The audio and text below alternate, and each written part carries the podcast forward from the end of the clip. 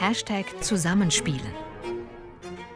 Freie Musikerinnen und Musiker bei SWR 2.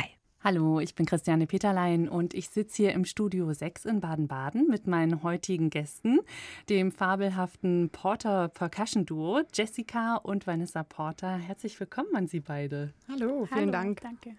Ja, Ihre Nachnamen oder Ihr Nachname verrät es. Sie sind Schwestern und ähm, Sie spielen schon seit Ihrer Kindheit zusammen und seit über zehn Jahren sind Sie als ja, professionell als Schlagzeugduo zusammen unterwegs. Mhm. Vanessa, wenn Sie Jessica vergleichen als Schwester und als musikalische Partnerin, unterscheiden die sich oder gibt es da mehr Ähnlichkeiten und Parallelen? Ähm, das ist eine sehr gute Frage, aber es gibt tatsächlich sehr, sehr viele Ähnlichkeiten. Also Jessica ist die ältere von uns beiden mhm. und ähm, wahrscheinlich vom Charakter auch ein bisschen die verantwortungsvollere, die ruhigere. Ja, ich glaube, das trifft es ganz gut und das trifft es im Duo nämlich auch ganz gut. Sie übernimmt sehr viel Verantwortung, ist sehr stabil, ist immer da ähm, und ich bin eher die, die dann auch mal irgendwie was Neues vielleicht macht, was halt manchmal funktioniert und manchmal nicht, irgendwie so. Und Jessica ist da eher so die Basis, die uns auch total gut zusammenhält, sowohl auf der Bühne als auch äh, bei den Proben und so. Mhm. Jessica, Sie als ältere Schwester, haben Sie dann auch so eine musikalische Führung im, im Duo? Also wir haben das in unserem Duo eigentlich so, dass wir wissen voneinander, was die Stärken vom anderen sind und dann ähm, je nachdem, wenn wir wissen, okay, das liegt dem besser, dann ist der der Leader. Wir haben uns da schon ähm, eine Zeit lang beschäftigt, wer ist Leader, Follower und so und haben dann aber eigentlich festgestellt, dass es dann doch ziemlich ausgeglichen ist, dass einfach jeder seine Stärken einbringt und es dann eigentlich das Beste dabei rauskommt. Mhm. Vanessa, können Sie es beschreiben, wenn Sie Ihre Schwester, die Sie ja so gut kennen und mit der Sie so, ja, so viel verbindet, wenn Sie sie neben sich auf der Bühne sehen, was Sie da so fühlen oder wie sich das anfühlt? Ja, das ist ein unbeschreibliches Gefühl. Also ich glaube, dieses Gefühl können auch wirklich nur Musiker oder Künstler, die dasselbe teilen. Das bekommen wir auch ganz oft nach der Bühne als Feedback. Wow, wie haltet ihr das aus miteinander und in der Familie? Das kann ja nur Zoff geben. Und es ist einfach überhaupt nicht so. Also ähm, da ist ein Riesenvertrauen da. Wir hatten auch beide ja schon andere Duopartner, mal so für ein Projekt. Oder wenn eine von uns krank war, hatten wir einen Sub, der eingesprungen ist. Und es ist einfach nicht zu vergleichen. Also es ist wunderschön, mit der Schwester auf der Bühne zu stehen und die gemeinsame Leidenschaft zu teilen und ja, sich da aufeinander verlassen zu können in so, so Momenten. Mhm. Und würden Sie sagen, ist so Ihre Geschwisterbeziehung und Ihre musikalische Partnerschaft, ist das so ein und dasselbe oder sind das so zwei Paar Schuhe? Zum Beispiel, ja, gibt es ja trotzdem auch in einer harmonischen Geschwisterbeziehung gibt es ja mal Momente, weiß ich nicht, ja. wo man Konflikte hat. Strahlt das dann so in so eine musikalische Partnerschaft aus oder ist es dann ein ganz eigener Raum? Ja, also wir, wir streiten uns tatsächlich, das klingt jetzt wie ein Märchen, aber wir streiten uns sehr, sehr wenig. Und wenn wir uns streiten, dann ist es tatsächlich meistens in den Proben um so musikalische Dinge. Mhm. Also, aber das ist dann auch okay, dann kann jeder seine Meinung sagen und natürlich streiten wir uns auch privat, aber wir nehmen das nie mit auf die Bühne. Also wir sind noch nie irgendwie mit einem schlechten Gefühl dann auf die Bühne gegangen. Mhm. Und ich glaube, musikalisch streiten ist vielleicht sogar übertrieben formuliert. Wir diskutieren ja, sehr oft. Ist immer produktiv. Man, re man redet natürlich mit einer Schwester auch nochmal anders als mit einem anderen Duopartner, also viel ehrlicher, viel mhm. offener, sagt wirklich ganz klar, was man gerade einfach nicht gut findet. Mhm. Und das kann dann natürlich öfters auch mal den anderen dann verletzen, wo man, wo man eine Wortwahl wählt, die man bei einem anderen vielleicht nicht wählen würde. Mhm. Aber streiten würde ich das, glaube ich, gar nicht unbedingt formulieren. Da kann ich mir vorstellen, dass man dann aber auch schneller weiterkommt, ne? Zum musikalischen, ja. wenn man ja, so. Man ist nicht so vorsichtig mhm. irgendwie. Manchmal versucht man bei einem anderen Duopartner so ein bisschen irgendwie noch das besser zu verpacken, aber bei der Schwester kann man es einfach direkt sagen, weil es nicht gut ist und dann, genau, kommen ja. wir immer schnell weiter. Mhm. Klar, also es gibt einen Altersunterschied, aber ich glaube, Sie haben trotzdem so zusammen angefangen, Schlagzeug zu spielen, habe ich gelesen in dem Interview. Und Ihr erster Schlagzeuglehrer war Ihr Vater, der mhm. auch professioneller Schlagzeuger ist. Ja. Ähm, was ist der für ein Einfluss? Ist der immer noch so ein bisschen Ihr Mentor? Oder war er es lange? Er war es sehr lange. Mentor ist er nicht mehr. Wir sind mittlerweile alle auf einer Augenhöhe und beraten uns irgendwie gegenseitig. Er uns in unserem Tun, wenn er bei unseren Konzerten ist, sagt er natürlich auch, was ihm aufgefallen ist, was er super fand, ähm, wo man noch arbeiten kann oder so. Aber andersrum ist es mittlerweile auch so. Mhm. Und es ist eigentlich ganz schön. Aber klar, wir haben dort angefangen, als wir sechs, sieben Jahre alt waren Wobei man sich das nicht so vorstellen darf, dass wir da einmal in der Woche dann Unterricht bei ihm hatten, so richtig wie in der Musikschule, wo wir unsere halbe Stunde hatten, sondern wir hatten nie regulären Unterricht. Wir hatten am Wochenende dann oft zwei Stunden Sessions. Wir haben unsere Übepads mit zum Campen genommen ähm, und haben auf dem Campingplatz mit ihm zusammen geprobt, aber es war nie irgendwie, oh, jetzt hast du eine Woche hier Zeit gehabt, das zu üben und du hast es nicht geübt oder so, sondern mhm. es war wirklich immer, hey, hast du Lust? Ja, okay. Und dann konnte man auch mal zwei, drei Stunden zusammen spielen.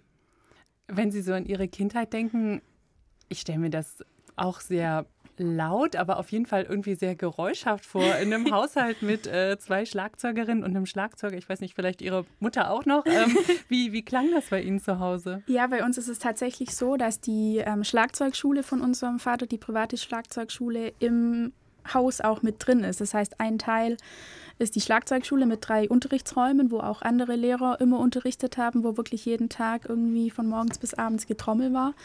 Und ähm, beim Mittagessen hat man das dann natürlich auch gehört. Also es war schon immer viel los und die Instrumente waren natürlich auch immer für uns verfügbar. Also wir konnten da immer ran und haben uns dann aber trotzdem beide entschieden, erst mit dem Klavierunterricht anzufangen, mhm.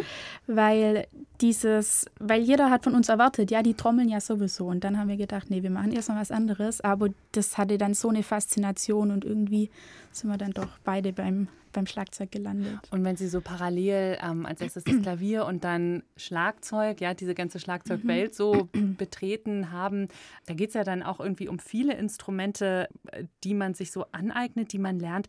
Gab es da auch mal Streit oder so eine Konkurrenz, wer darf jetzt wann ans Ma an, an die Marimba oder ans äh, mhm. Vibraphon? Ja. Nee, eigentlich nicht. Also wenn wir jetzt jetzt uns im Duo auch unsere Stücke raussuchen, dann ist das eigentlich, ist da eigentlich immer Einigkeit, wer was spielt. Wir versuchen das schon durchzuwechseln, dass jeder mal an jedes Instrument darf, aber ich denke, ähm, also gestritten haben wir uns da nie. Mhm. Ja. ja, heute gab es natürlich auch bei Ihrer Aufnahme, ähm, haben Sie alle Instrumente hm, mitgebracht, die Sie brauchten für eine Piazzolla-Bearbeitung. Und mhm. dann hören wir noch ein Duo von Zivkovic, Dankeschön, einem zeitgenössischen Perkussionisten und Komponisten. Jetzt kommt gleich der Piazzolla. Das Stück heißt Nightclub 1960. Warum haben Sie das ausgewählt? Was ist das für ein Stück? Wir wollten noch mal ein Stück in unserem Repertoire äh, mit der Mischung ein Vibraphon, ein Marimbaphon und ähm, haben natürlich auch Originalkompositionen angeschaut und angehört. Und ähm, also ich habe das bei einem Konzert live gehört ähm, mit ähm, Violine. Und mich hat es einfach berührt. Ich dachte, boah, das kann eigentlich vielleicht ganz gut funktionieren auf dem Vibraphon und auf dem Marimba. Und dann haben wir die Noten gesucht und dann treffen wir uns immer so für, für eine erste Probe, um zu schauen, ob es überhaupt machbar ist. Und irgendwie hat es irgendwie gut funktioniert und uns beide irgendwie auch angesprochen, so vom Sound her.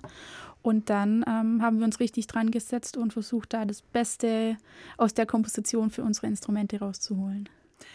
Dann hören wir es jetzt. Nightclub 1960 mit dem Porter Percussion Duo.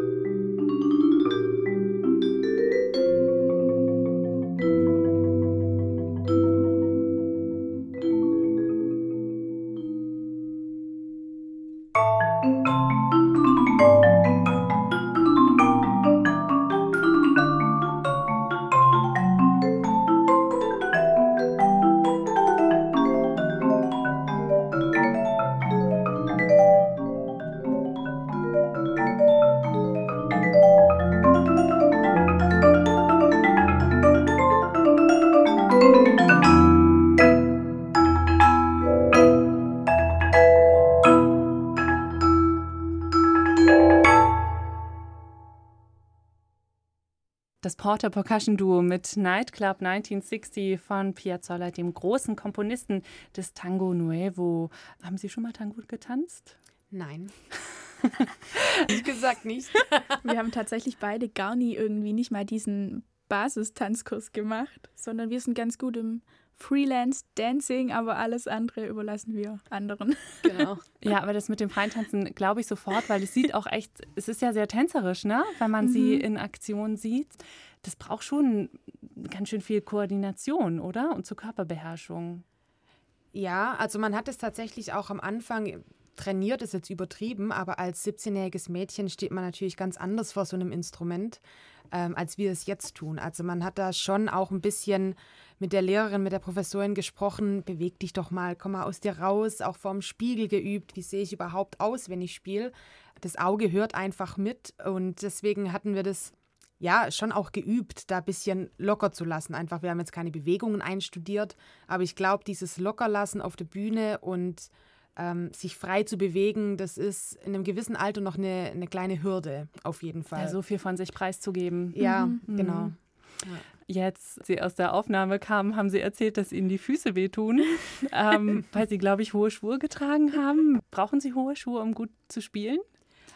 Also wir spielen Konzerte eigentlich immer mit hohen Schuhen, aber man muss natürlich sagen, Konzerte sind zwei Stunden höchstens. Wir sind keine alltagshohe Schuhe-Träger und das war natürlich heute ähm, ein total super produktiver, auch ein sehr spannender Tag für uns, aber auch ein langer Tag und deswegen ähm, haben uns jetzt einfach ein bisschen die Füße wehgetan von den hohen Schuhen, genau. Okay, also hohe Schuhe sind schon mal gut zum Spielen. Brauchen Sie sonst noch was, dass das irgendwie stimmt, dass Sie sich so wohlfühlen auf der Bühne? Naja, also ich glaube, jetzt, um kurz bei den hohen Schuhen zu bleiben, ich glaube, das gibt einem schon nochmal so ein, so ein Gefühl, okay, ich gehe jetzt auf die Bühne und ähm, natürlich macht man sich dann zurecht und denkt, okay, jetzt die Leute hören mich nicht nur, sondern sehen mich auch. Und ich finde, da kann man dann schon auch ein bisschen was investieren, dass das einfach ein schönes Bühnenbild ist.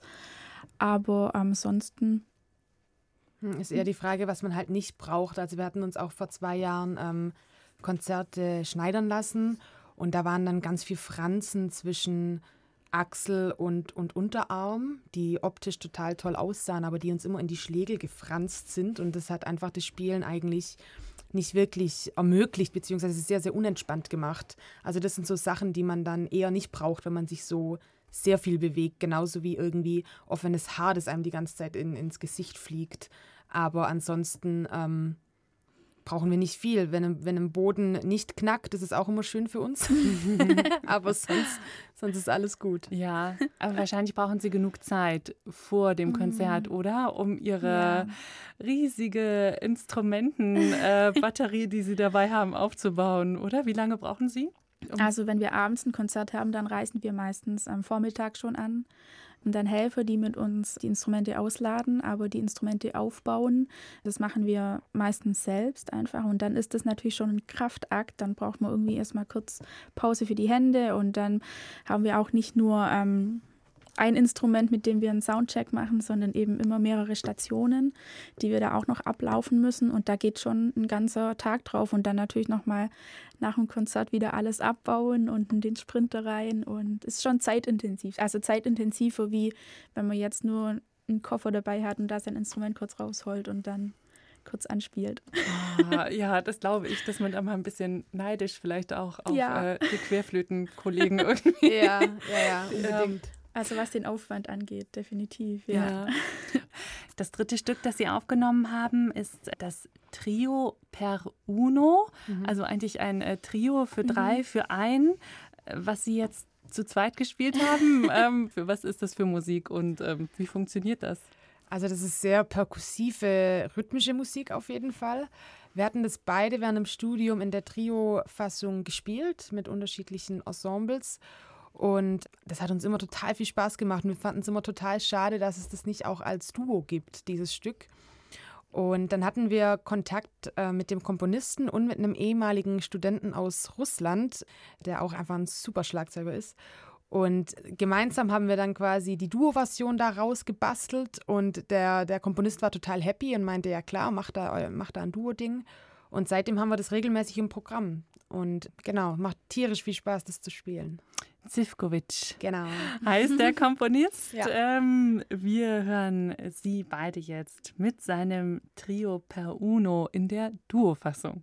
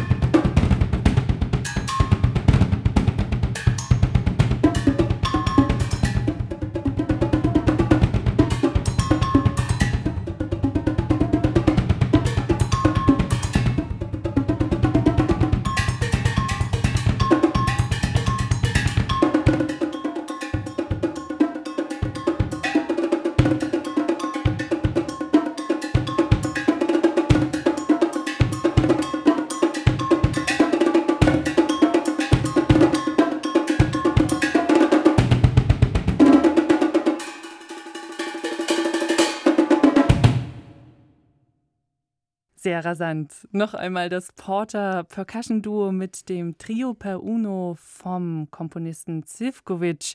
Und damit sind wir auch schon am Ende dieser Folge angelangt mit dem Porter Percussion Duo Jessica und Vanessa Porter. Schön, dass Sie da waren. Vielen Dank. Vielen Dank.